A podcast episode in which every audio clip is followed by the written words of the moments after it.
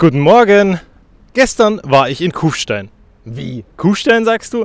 Ja, einfach mal abends nach Kufstein gefahren. Weil da gab es die neue Podcast-Reihe oder besser gesagt die nächste Episode von den Rauchzeichen Live. Und das ist eine schöne Veranstaltung, wo abends junge Unternehmer zu Wort kommen und einfach mal erzählen, warum sie das tun, was sie tun. Was sie dazu motiviert hat, was das Ganze ausmacht, was auf dem Weg so alles schiefgegangen ist und sie geben eben Einblicke. Und am Ende bleibt dann ein spannendes Gefühl, nämlich Erzählungen davon, dass Leute sagen, sie sind einer Begeisterung und einer Leidenschaft gefolgt und am Ende sind sie irgendwie fast alle dort reingerutscht, dass es auf einmal ihr Beruf ist und dass sie jetzt seit einigen Jahren davon leben können. Und irgendwie dachte ich mir eins. Ja, auf der einen Seite schauen wir gerade österreichischen Handwerkern zu, die ihre Geschichten erzählen, wie sie in den Beruf gekommen sind oder zumindest aus dem Handwerk, weil ein Bierbrauer war mit dabei, eine Gastwirtin, ein Bildhauer und jemand, der Pasta macht. Und wenn man sich das dann Ganze anschaut, dann sage ich, hey, das ist was voll Schönes, was da passiert ist. Jemand folgt seiner Leidenschaft, über die Zeit entwickelt er da drin noch mehr Talent, als er ohnehin hat durch seine Leidenschaft und dann auf einmal ist es sein Beruf. Und kann es eigentlich was Schöneres geben, als jeden Tag seiner Leidenschaft nachzugehen? Und das hat man gestern auf jeden Fall gesehen. Die Menschen sind da drin aufgegangen, dass sie jeden Tag das tun, was sie gerne tun. Und irgendwie wünsche ich das auch dir, dass du morgens aufstehen kannst und sagen kannst, heute ist ein Tag, da gehe ich wieder meiner Leidenschaft nach. Weil wie groß ist die Wahrscheinlichkeit, dass dein Job genau deine Leidenschaft ist? Und die meisten von uns rutschen ja irgendwie in einen Job rein. Und dann machen sie eben davor vielleicht noch ein Studium oder irgendwas. Mit dem Studium wollen sie Geld verdienen, schauen sich in der Branche um und machen dann eben genau das, was sie gelernt haben. Mit Leidenschaft hat das selten bis nie was zu tun. Was wir studieren, hat selten bis nie was mit Leidenschaft zu tun, sondern eher monetär getrieben bei uns. Und da würde ich mir echt wünschen, dass wir alle ein bisschen besser werden, weil wenn du in deine 20er Jahre zurückguckst, je nachdem wie alt du bist und diesen Podcast gerade hörst, oder wenn du die gerade hast, dann sei mal realistisch. Mit wie viel Geld würdest du im Monat auskommen? Und wahrscheinlich reicht relativ wenig. Und wenn du älter wirst, wenn Kinder da sind, wenn Verpflichtungen da sind, dann brauchst du auf einmal mehr Geld.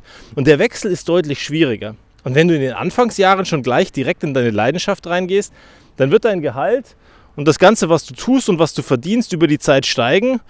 Und dein Lebensstandard wird eben nicht so extrem wachsen, wie wenn du in einem wohlgebetteten Angestelltenverhältnis bist, wo du gutes Geld verdienst. Ja, aber gutes Geld ist ja eben nicht alles. Das motiviert dich ja nicht jeden Tag und es tut dir vielleicht auch nicht gut. Und am Ende des Monats rennst du dann wieder zur Ersatzkompensation und kaufst irgendwas, um dich zu belohnen dafür, dass du den Monat durchgehalten hast. Das machen die Leute gar nicht. Die, die gestern da waren, die brauchen das gar nicht, sondern die sind in ihrem Job. Und dann ist die eine nette Aussage gefallen von Hannes, liebe Grüße an dich, Hannes. Und er meinte, weißt, wenn ich dir zuschaue beim Arbeiten, dann sieht es jeden Tag so aus, als würdet ihr eine riesengroße Party feiern. Und ja, ich meine, am Ende ist doch auch das so in Ordnung. Und genau das ist doch wunderschön. Wenn du Menschen um dich rum hast, mit denen du jeden Tag beim Arbeiten so viel Freude hast, dass es aussieht wie eine Party. Und ich würde mir für jeden von uns wünschen, dass wir genau so eine Situation haben. Also von daher, vielleicht denken wir alle mal ein bisschen über unsere Leidenschaft nach und was wir gerne öfters, länger und mehr machen würden. Und am Ende kann sich vielleicht dein Job sogar in so eine Richtung entwickeln. Das heißt ja nicht zwingend, bloß weil du in einem Job bist, dass du dort nichts was anderes machen kannst, in eine andere Abteilung reinschnuppern kannst oder irgendeinen Tätigkeitsbereich zusätzlich übernehmen kannst, der dir vielleicht wahnsinnig gut tut. Und über die Zeit dann vielleicht auch weniger machen kannst in deiner jetzigen Tätigkeit, die dir gar nicht so viel Freude bereitet. Ansonsten beschäftigt mich eins. Und zwar das, worauf wir uns konzentrieren und wo wir Energie reinstecken. Und wenn ich dann in ein Bildnis denke, dann denke ich an zwei Kreise, die sich überschneiden. Der eine sind die Sachen, die dir wirklich was bedeuten. Der andere Kreis ist das alles, was du beeinflussen kannst. Und da, wo die beiden eine Schnittmenge haben, also die Sachen, die dir wichtig sind und die du beeinflussen kannst, da kannst du Energie reinstecken. Das ist super cool, wenn du dort einzahlst.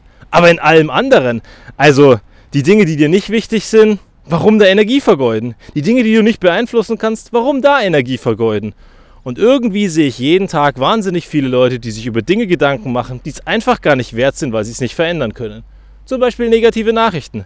Was kannst du wirklich tun? Klar gibt es Beispiele, wie eine Friday for Future Bewegung, wo man dann sagen kann, wenn viele kleine Leute aufstehen, dann kommt am Ende doch vielleicht ein Funken und der führt am Ende dazu zu einem Flächenbrand in, ich meine, in Bezug auf Friday for Future vielleicht das falsche Bildnis, das ich hier benutze. Aber du weißt, was ich meine. Und das führt dazu, dass eine Bewegung entsteht. Dann ist das was Cooles. Aber alles andere, wir machen uns halt echt wahnsinnig viel Gedanken über Dinge, die wir nicht beeinflussen können, die wir nicht verändern können. Und dann frustrieren wir uns am Ende, dass wir eben genau das tun. Und sonst, ein letzter Impuls bleibt mir heute noch. Und zwar ein nettes Gespräch von gestern Abend auf dem Heimweg im Auto. Und ein Gedanke bleibt mir dabei, nämlich die Frage, wie schaffst du es eigentlich, dass du Distanz schaffst, wenn einer dir permanent gegen den Strich kommt? Und eins bleibt mir da immer im Kopf. Hey Flo, nimm dich selbst nicht so wahnsinnig wichtig. Weil was bildest du dir eigentlich ein, dass du glaubst, dass der Gegenüber das gerade abzieht wegen dir? Vielleicht hat der ganz andere Probleme und die sehe ich heute gar nicht. Und wenn ich den Gedanken in mir trage und den anderen mit dem Auge des ja, Vatersee auf der einen Seite in mir, auf der anderen Seite mit einem Blick sehen kann, dass ich sage, ich will das Kind von damals, das an gar nichts schuld war und das einfach nur klein war und nichts konnte sehen in diesem Menschen, dann kann ich ihm am Ende nicht böse sein. Weil irgendwelche Umstände werden ihn motivieren, das zu tun, was er gerade tut. Und sehr wahrscheinlich hat das überhaupt nichts mit dir, mit mir oder mit irgendjemand anderem zu tun, sondern einfach mit seinem antrainierten Umfeld. Und können wir dann wirklich böse auf ihn sein? Vielleicht sagst du jetzt, ja, natürlich, weil er ist nicht fair zu mir. Aber unterm Strich bleibt bei mir ein Gefühl, lass es doch einfach, weil es ist weder was, was wichtig ist, noch was du wirklich beeinflussen kannst. Und da Energie reinzustecken, ist am Ende nicht wirklich cool. Konzentriere dich auf die verbleibenden 90, 95 Prozent des Tages, die wahrscheinlich positiv sind. Und lass dir nicht von den 5 Prozent von einem Griesgram oder von einem Miesepeter den Tag versauen. Am Ende ist es der Tag nicht wert, ihn kaputt zu machen, bloß weil wieder mal einer spinnt. In diesem Sinne, ein wunderschönes Wochenende. Bis zum nächsten Mal.